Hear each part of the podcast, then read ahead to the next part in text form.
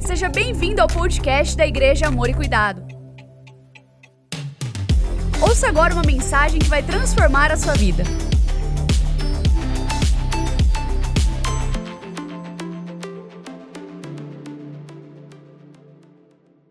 Queridos, nós estamos em uma série de mensagens. Esta é a quinta mensagem de sete e nós estamos conversando aqui sobre direcionamento divino. Diga comigo, direção divina.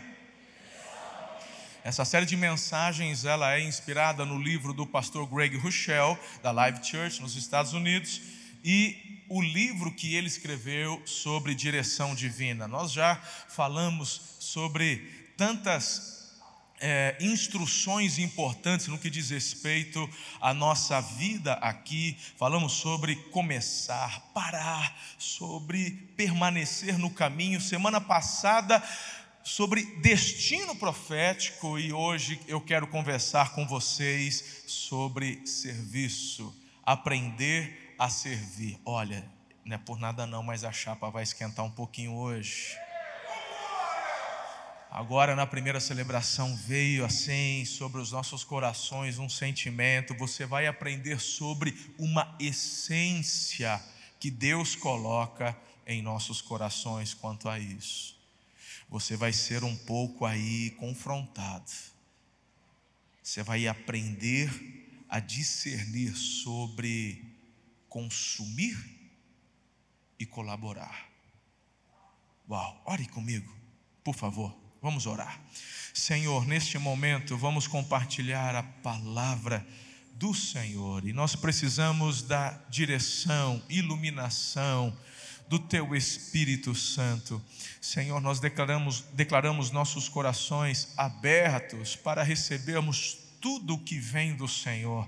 Nos ajude, livra-nos de nós mesmos, esconda-me atrás da cruz de Cristo, importa que Ele cresça, que eu diminua, é a oração que eu faço com fé, em nome de Jesus. Amém.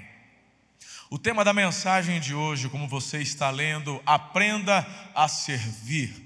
O texto encontra-se em Mateus, Evangelho de Mateus, capítulo 16, palavras de Jesus, quando ele se dirige aos seus discípulos e diz: Se alguém quiser acompanhar-me, negue-se a si mesmo, tome a sua cruz e siga-me, pois quem quiser salvar a sua vida, a perderá, mas quem perder a vida por minha causa, a encontrará.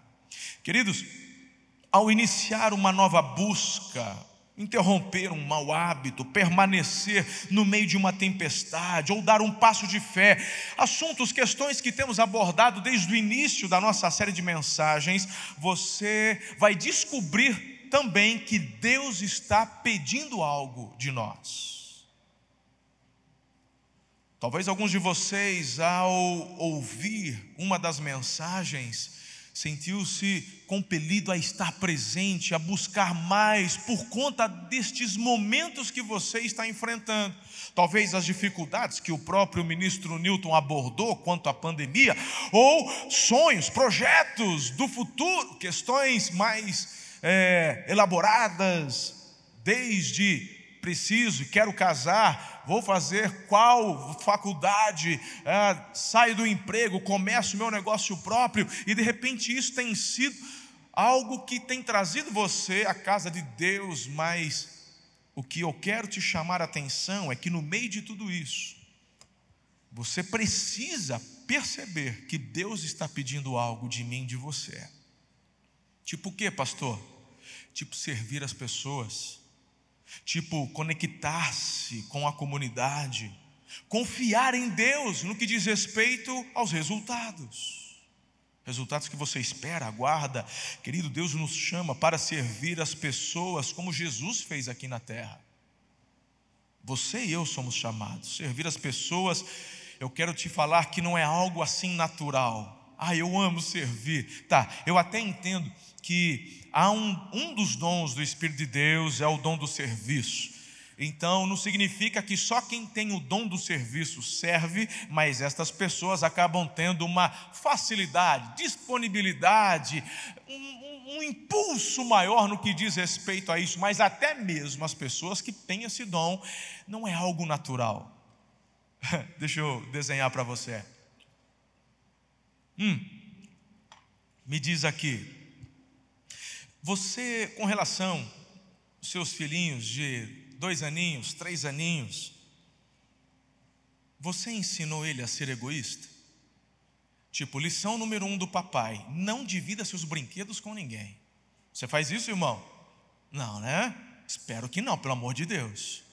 Essa semana eu estive recebendo a minha irmã de férias. Ela tem uma princesinha de três anos e foi tão gostoso essa semana. Então, eles moram fora do país, e, e, então já há dois anos que não os via. Então, ficar alguns dias em casa, eu, meu papel de tio é mimar. O que, que você quer? Né? Ah, quero donuts, vamos correr atrás de donuts. Mas o papel do pai é educar. E eu por várias vezes durante essa semana peguei minha irmã chegando para sua filha, para Lise, dizendo: você tem que repar.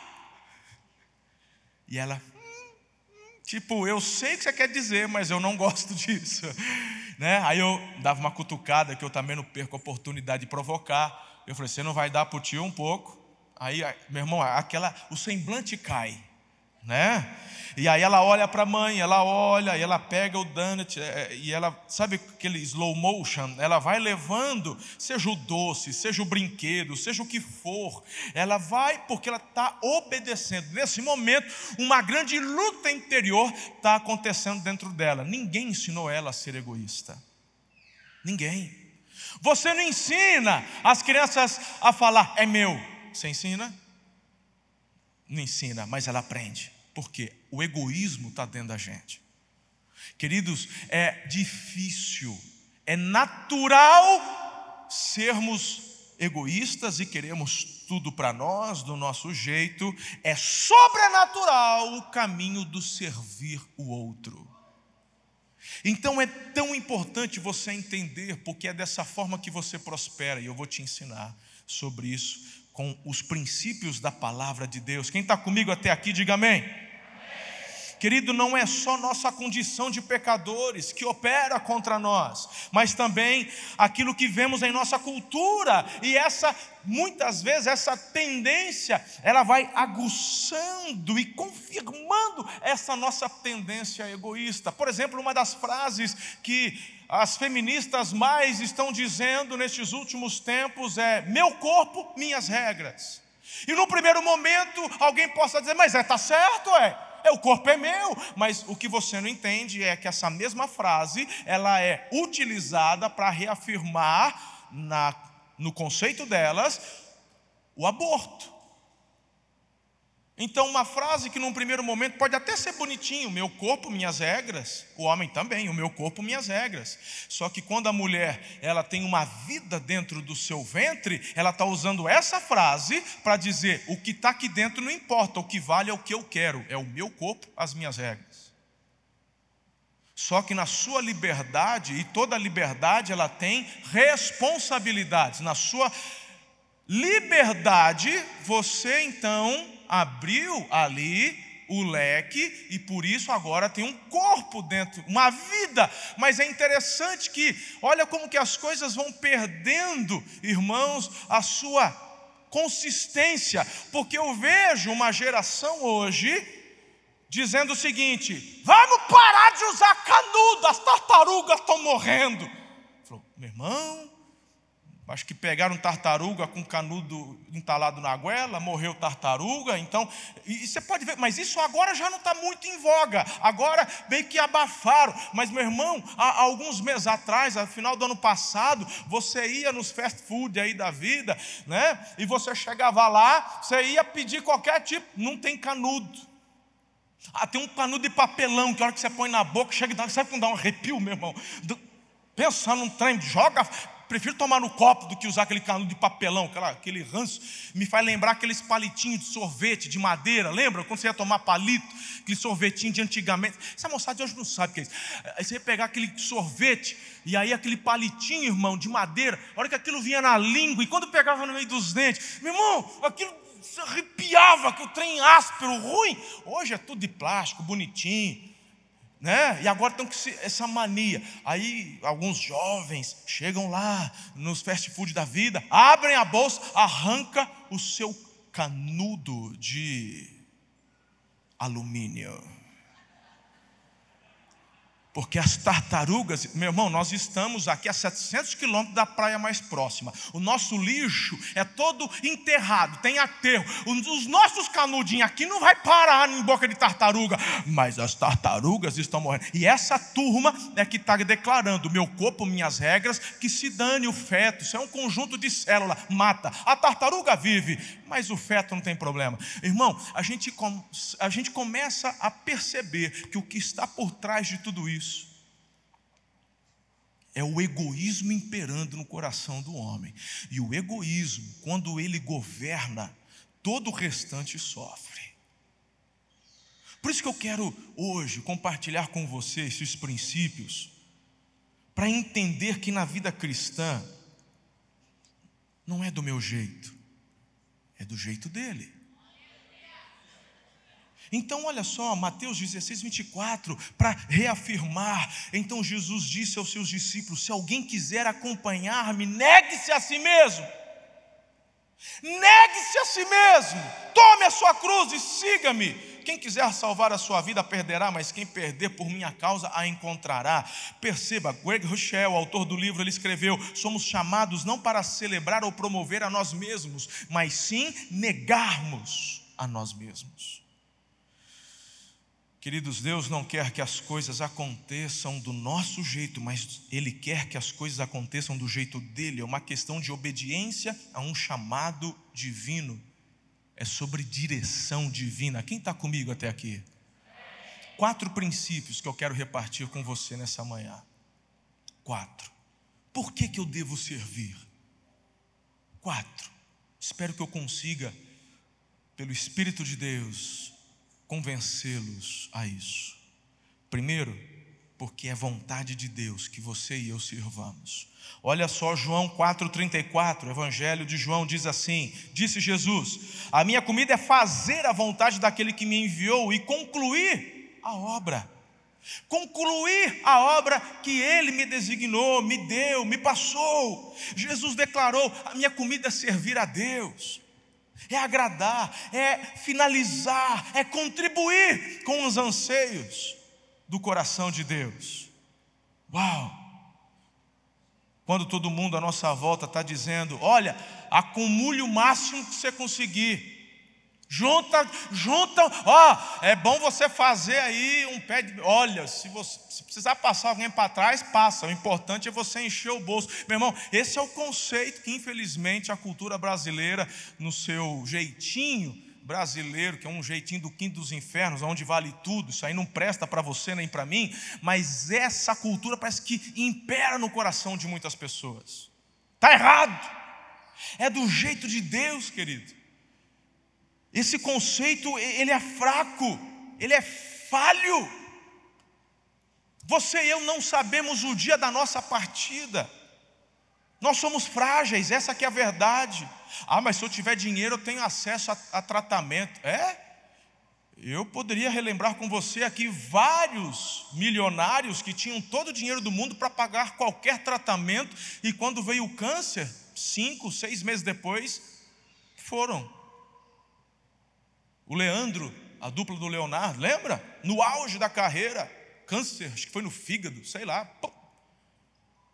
A maioria de nós aqui temos alguma coisa que arremete a um outro visionário que marcou a geração. Não é o Bill Gates, qual que é o do o tio da maçãzinha lá? Steve Jobs, isso. Valeu, filhão, obrigado. Pessoal aqui, assessoria aqui. Steve Jobs. No auge, irmão, no auge, no auge. Ei, você tem que ver a base que a Apple fez no Vale. É a empresa mais valiosa do mundo hoje, batendo na casa dos trilhões de dólares. E no auge, o senhor Steve Jobs, câncer. Pensa, Ó, o Steve Jobs ele era vegetariano. O Steve Jobs não passava desodorante porque desodorante não sei o que vai vai que dá câncer e mesmo assim o câncer veio. Então se você está assim se conservando. Não, eu estou me cuidando, eu não como aquilo, eu não bebo refrigerante, eu faço exercício, achando que só por conta disso você vai viver no 100. Steve Jobs morreu novo. Quero te botar medo, não. O que eu quero chamar a sua atenção é que se a tua vida ela está totalmente envolvida apenas no ter, eu te digo uma coisa: é muito frágil o teu conceito. E o que eu quero provar é que o Senhor nos chama, não é para ter, o Senhor nos chama para sermos. Sermos a imagem e semelhança do seu filho, sermos alguém que vai ser a mão dele na terra, a boca dele na terra, os olhos dele na terra, os pés dele na terra. O que, que Paulo diz aos romanos? Quão formosos são. O pessoal que tem dinheiro no banco, o pessoal que é famosinho, o pessoal que tem um milhão de seguidores no Instagram, quão formosos são os pés daqueles que anunciam as boas obras do Evangelho. Uau! Uau! Essa é a nossa essência. Quando servimos a outros, estamos servindo a Deus. Então, por que servir? Porque é a vontade de Deus. Segundo conselho, eu devo servir porque eu fui criado para servir. Olha só Efésios capítulo 2, versículo 10 pois somos feitura dele, criados em Cristo Jesus para as boas obras, as quais Deus de antemão preparou para que andássemos nela. Queridos, em vez de nos concentrarmos em nossos desejos, somos chamados por Deus a nos concentrar nas necessidades alheias. Deus nos criou para servir. Servir não é algo que fazemos, é algo que somos chamados para ser, como eu disse há pouco. Serviço não é uma expressão de quem eu sou, você foi feito para servir. Serviço é uma expressão de quem eu sou em Deus. Por isso que o pastor Greg Rochelle também escreveu no seu livro: servir não é uma questão de atitude, é uma questão de identidade. E aqui agora eu quero começar a apertar um pouco o cinto. Então, porque servir é vontade de Deus. Porque servir, segundo lugar, porque você foi criado para servir.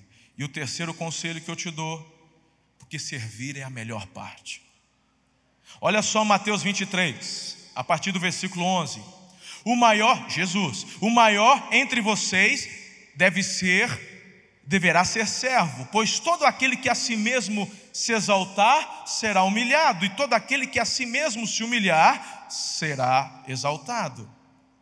Querido, embora possa parecer que não estamos recebendo grande coisa, quando abrimos mão da nossa vida, descobrimos uma verdade nova. E a verdade é que quando doamos a vida, é que de fato a encontramos. Porque, querido, ninguém vai lembrar de quanto você tinha, mas todos recordarão do legado que você deixou. Se o teu foco é só juntar, provavelmente vão chamar você de avarento, pão duro, mas se a tua vida foi uma vida de serviço, você vai deixar um legado, onde olharão para a tua história e dirão: Meu Deus, como eu aprendi com ele, com ela, como eu fui abençoado, Olha, ele me ajudou naquele momento, aquele conselho. Olha, ele, ele deu tempo, ele sentou comigo, ele chorou comigo, ele sorriu comigo. A questão do serviço tem a ver com o estilo de vida, onde você naturalmente permite ser exalado, meu irmão, o que o Espírito de Deus promove dentro do teu coração. O que eu quero te chamar a atenção é que se você, a partir de hoje, começar a servir só para que o pastor veja, teu líder veja, meu irmão, isso tem prazo de validade, não vale nada. A questão é você naturalmente exalar os frutos do Espírito Santo dentro da tua vida. Isso é importante. Porque, querido, se você quer servir para ser visto, a própria Bíblia fala que você não vai ser exaltado, filho, porque aquele que se humilha é que se é que é exaltado não por Deus, não que ele se exalte, mas que o próprio Deus o levanta e o coloca. Porque no teu coração há essa disposição. Estou trabalhando alguns conceitos elementares para a gente vir com algumas aplicações. Por isso eu quero ler ainda para você Atos capítulo 20, verso 35, que diz assim: Em tudo o que fiz, mostrei a vocês que, mediante trabalho árduo, devemos ajudar os fracos. Lembrando as palavras do próprio Senhor Jesus, que disse: A maior felicidade é em dar do que receber. Tudo que você precisa fazer é decidir fazer o que Deus quer. Quando deixamos de ficar obcecados por aquilo que desejamos, só então conseguimos encontrar o que necessitamos. A base de tudo isso, e eu quero trazer o quarto apontamento sobre por que servir e sobre isso dialogar um pouco mais com vocês, é que Jesus, ele nos traz um conceito muito extraordinário. Mas antes, entenda, a igreja só avança quando eu sirvo. Certo? A igreja só avança quando eu sirvo. Então, por que servir? Se acreditamos que a transformação do mundo onde vivemos se dá pelo poder do Evangelho, o Evangelho só vai expandir se você e eu servirmos. Então, olha só, 1 Pedro capítulo 4, verso 10 diz: Deus concedeu um dom a cada um, e vocês devem usá-lo para servir, servir uns aos outros, fazendo bom uso da múltipla e variada graça divina. Agora é a hora onde o cinto aperta um pouco. Lembra que eu falei sobre dois conceitos: o consumidor e o colaborador. O Espírito de Deus e os princípios da palavra de Deus nos levam a sermos pessoas que servem. O próprio Senhor Jesus, ele não veio para ser servido, mas ele veio para servir. É um conceito extraordinário do céu, do coração do Pai a nós. Deus poderia, em sua eterna sabedoria, designar anjos para pregar o Evangelho. Imagine você, sinais e maravilhas e as conversões acontecerem tão somente pela manifestação sobrenatural dos anjos do Senhor na terra, mas ele disse não, tanto que os anjos anelam eles anelam entender o que está acontecendo, como assim Deus resgata o homem caído e ele espera que este homem caído se levante se mobilize para que outros homens caídos sejam transformados, alcançados pelo Evangelho de Jesus. A Bíblia fala que até os anjos tentam entender essa complexidade, mas foi a forma que Deus escolheu colocar dentro de você, dentro de mim, o servir. Jesus falou o seguinte: Buscar em primeiro, em primeiro buscai o. Não, você conhece a resposta. Em primeiro buscai o. Reino de quem? O reino de Deus. E a sua? E as demais coisas vos serão por conta do egoísmo desenfreado. Por isso, a minha ênfase no início da meditação, as pessoas inverteram. Primeiro, as demais coisas é o que eu busco, e lá, se der tempo, se tiver condições, eu dou um pouquinho do meu tempo no que diz respeito ao reino. Eu nasci na igreja, e eu nasci, cresci e ouvi frases do tipo: igreja não enche barriga, hein? Ou seja, eu fui ensinado a viver uma religião, tipo, eu vou à igreja de domingo. Então, domingo é dia de ir à igreja. Domingo é dia de fazer o que tem que ser feito com relação a Deus. As pessoas tentam até mesmo, elas tentam explicar o conceito de prioridade colocando uma pirâmide. Quem já viu essa pirâmide? Eles colocam uma pirâmide e colocam assim: bom, primeiro lugar é Deus, isso não se discute. Mas depois, em segundo lugar, família. Terceiro lugar, trabalho. Quarto lugar, igreja. Eu falo, onde está na Bíblia essa escala maldita? Quando que Deus te deu essa escala? Se eu acabei de falar que Jesus declarou, em primeiro é o reino. O reino. Pastor, como é que isso funciona então? Qual é a escala de prioridade? Deus é a nossa escala de prioridade.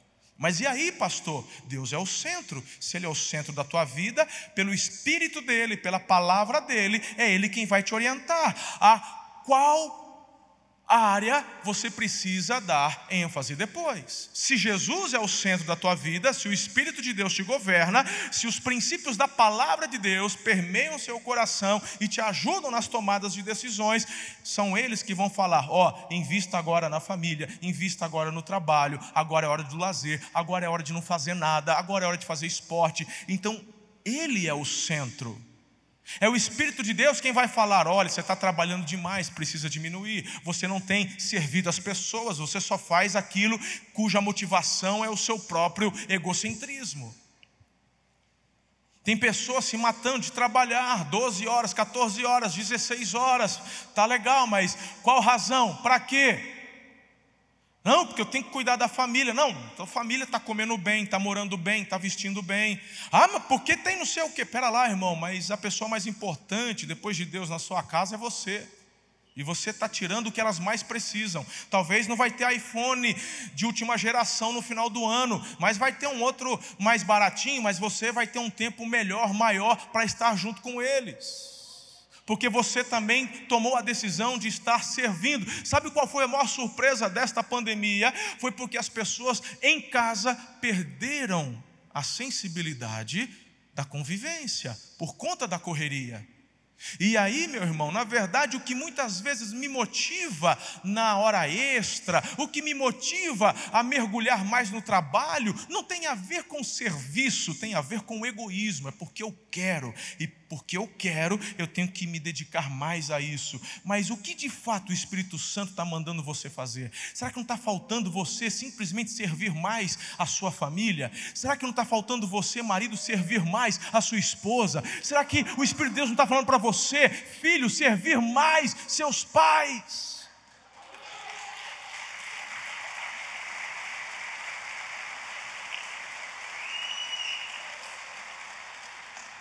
Esse é um conceito do céu para o nosso coração. Precisamos entender isso. Muitos acabaram desenvolvendo este conceito de que igreja é lugar de consumir. Tem gente que até fala assim: ah, é, hoje é dia de hoje eu vou pagar o dízimo. Pagar dízimo, irmão. Você paga algo quando você compra algo. O que você comprou de Deus para pagar ele? Se você acha que você está pagando algo para Deus, você não entendeu o Evangelho, o Evangelho é de graça. Porque pela graça sois salvos mediante a fé, isso não vem de vós, é dom de Deus, não vem de obras para que ninguém se glorie. Efésios capítulo 2, verso 8.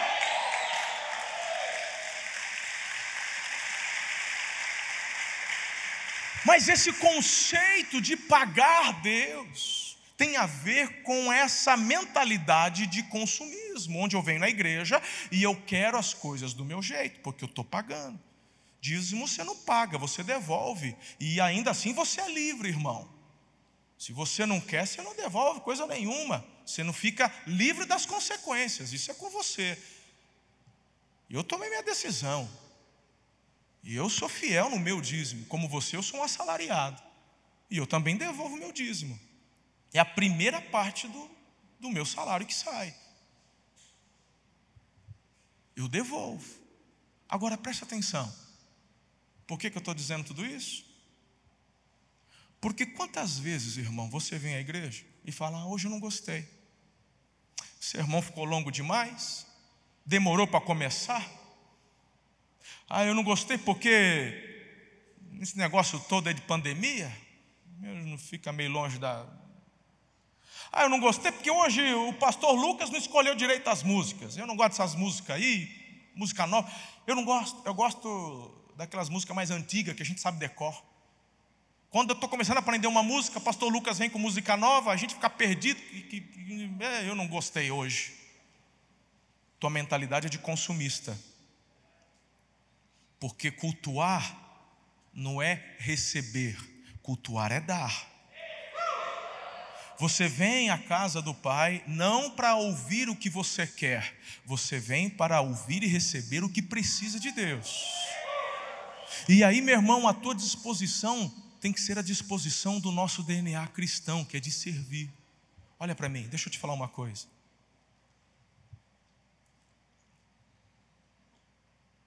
Eu, eu, eu não quero te apontar o dedo, eu estou te chamando para uma reflexão, quero que você viva o melhor. Se a nossa essência servir, e se você não está servindo, você nunca vai ser feliz na plenitude do que Deus quer e tem para você. Então, essa é a minha disposição. Não sei se você percebeu, a igreja está caminhando. Essa mensagem, meu irmão, não é uma mensagem exortativa, onde eu desenvolvi essa mensagem porque não tem voluntário. De jeito nenhum. Mas eu quero que todos vocês vivam a plenitude do que Deus tem. Então reflita: há quanto tempo você está na igreja? Em quais áreas você tem servido? Isso é para você pensar o que você é. Você é um consumidor ou você é um colaborador do reino? Meu irmão, tudo é espiritual. Sabe, eu sou tão abençoado. Agora, por conta da pandemia, havia suspendido, retornamos agora aos sábados, algumas supervisões de célula, vem aqui aos sábados para fazer limpeza, nos ajudar na limpeza. Eu sou tão abençoado. Deus, Ele constitui autoridades, tanto no executivo, como hoje nós já oramos, mas também no judiciário, no, na área militar e tantas áreas, né? Legislativo e por aí vai. Meu irmão, como eu sou abençoado quando eu chego aqui e eu vejo um juiz federal. Eu não estou conjecturando, eu estou citando um fato que acontece em nosso meio. Ele está de bermudinha lavando o banheiro aqui nessa igreja.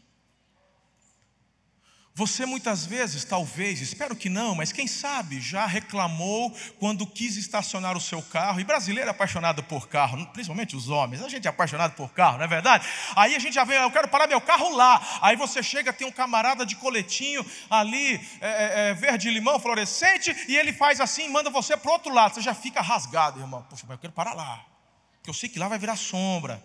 Como é que eu faço para enganar esse cara? E você já chega muitas vezes, meu irmão, mordido. Tá, mas a pergunta que eu faço é: quantas vezes você se dispôs a pegar o colete e ajudar lá fora?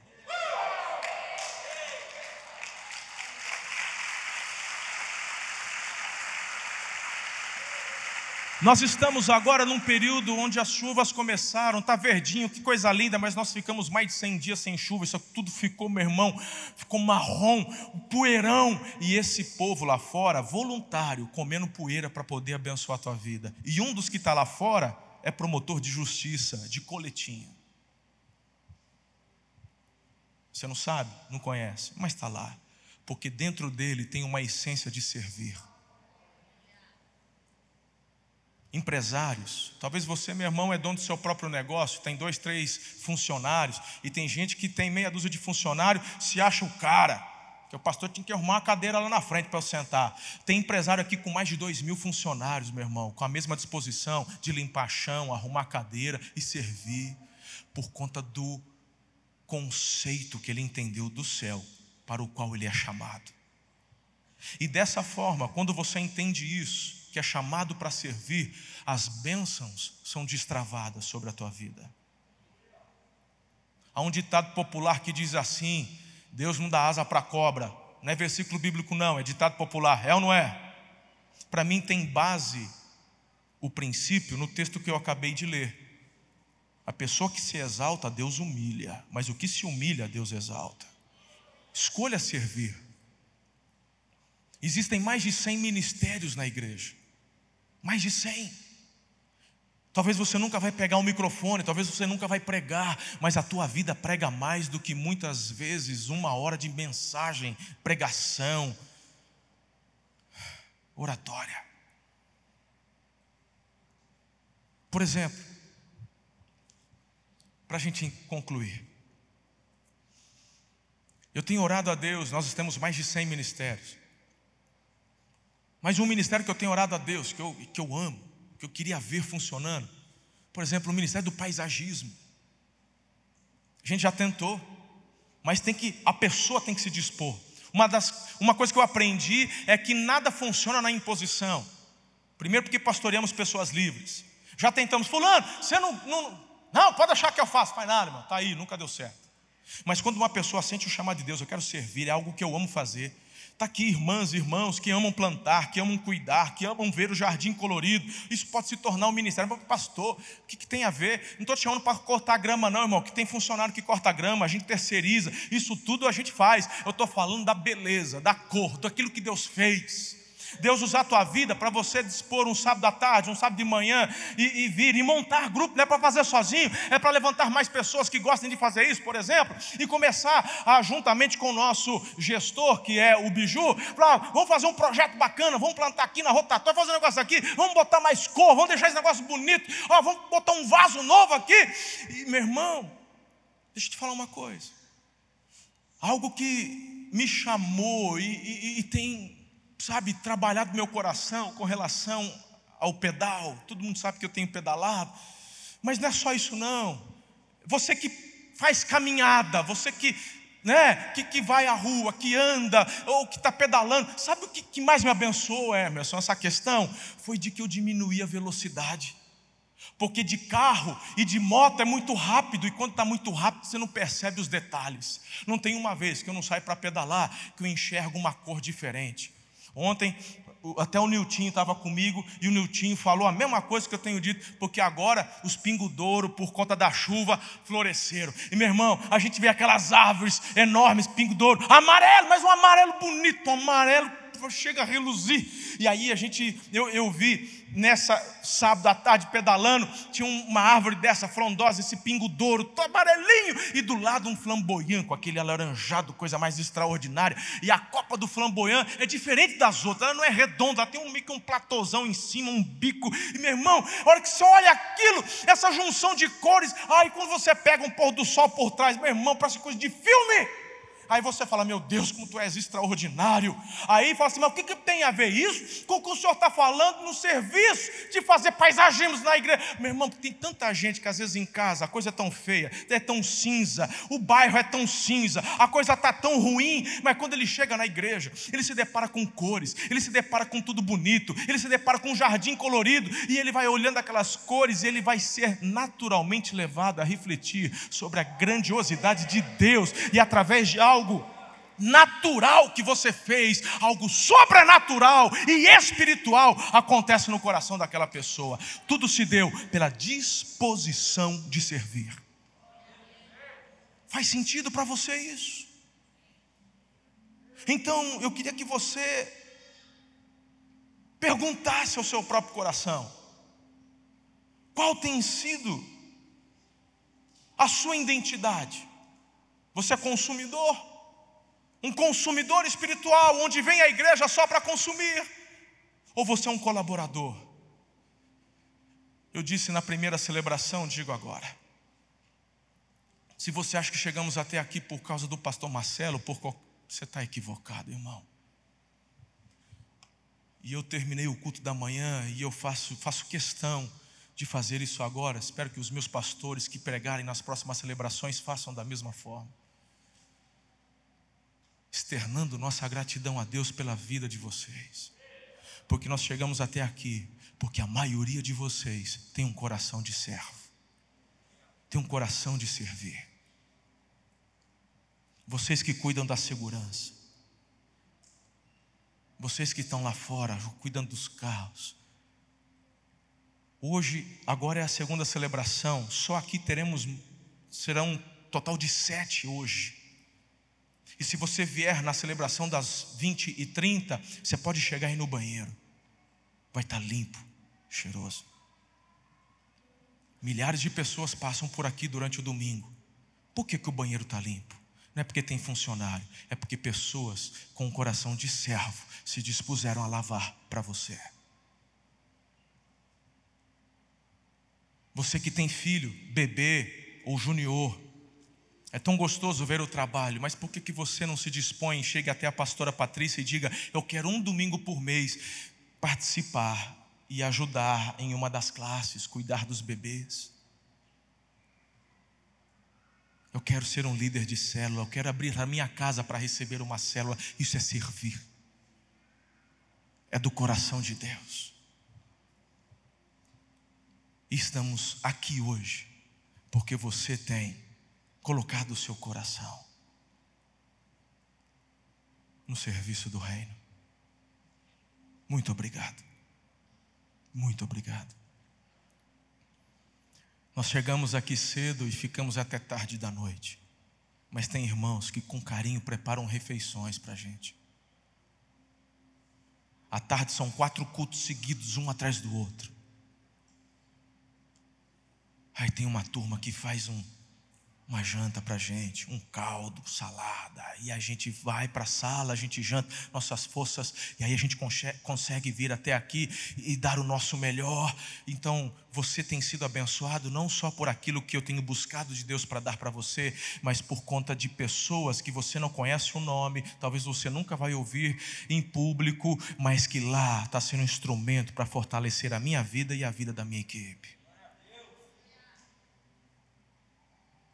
Pessoas que chegaram cedinho para ligar todo esse equipamento, regular o som, vieram durante a semana, reformularam tudo, isso dá trabalho. E a maioria deles, todos voluntários. Eu quero chamar você, querido, inspirar seu coração. Há uma área que você pode servir. Sirva a sua comunidade. Existem muitos conselhos municipais que precisam da sua participação para que, através da sua ajuda, a comunidade caminhe melhor. Comece por escolher participar da reunião de pais e mestres. É uma forma de você servir a escola do seu filho e você abençoa o seu filho. Você não está aqui para fazer parte do problema, você foi chamado por Deus para fazer parte da solução. Você e eu somos a resposta para esse tempo. Coloque-se em pé, eu preciso encerrar.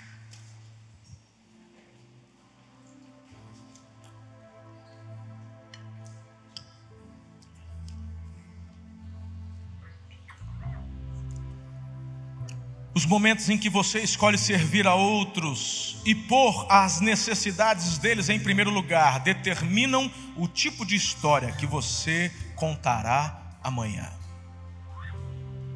Ninguém vai se lembrar, repito, do que você ajuntou, mas as pessoas se lembrarão do que você fez.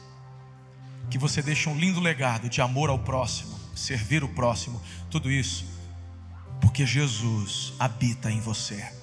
Se você nessa manhã ainda não entregou sua vida a Jesus, essa é a principal decisão da sua vida. A partir desta entrega, todo o demais se ajustará. Entregue sua vida a Jesus, caminhe com Jesus. O melhor da sua história está só ainda esperando para acontecer. Que o Senhor te abençoe e te guarde. Sobre ti levante o rosto, tenha misericórdia de ti e te dê a paz. Que o amor dele, que é tão grande, as misericórdias sejam renovadas sobre a tua vida, a graça de Jesus abundante e a comunhão do Espírito também presentes de forma extraordinária. É a minha oração sobre sua vida, sobre sua família, hoje e para sempre. Amém. Beijo no seu coração, uma semana linda, em nome de Jesus. Gostou dessa mensagem? Compartilhe ela com sua família e amigos. Acompanhe a gente também no Instagram, Facebook e YouTube. É só procurar por Amor e Cuidar. Aqui você também vai encontrar outras mensagens como essa. Até a próxima!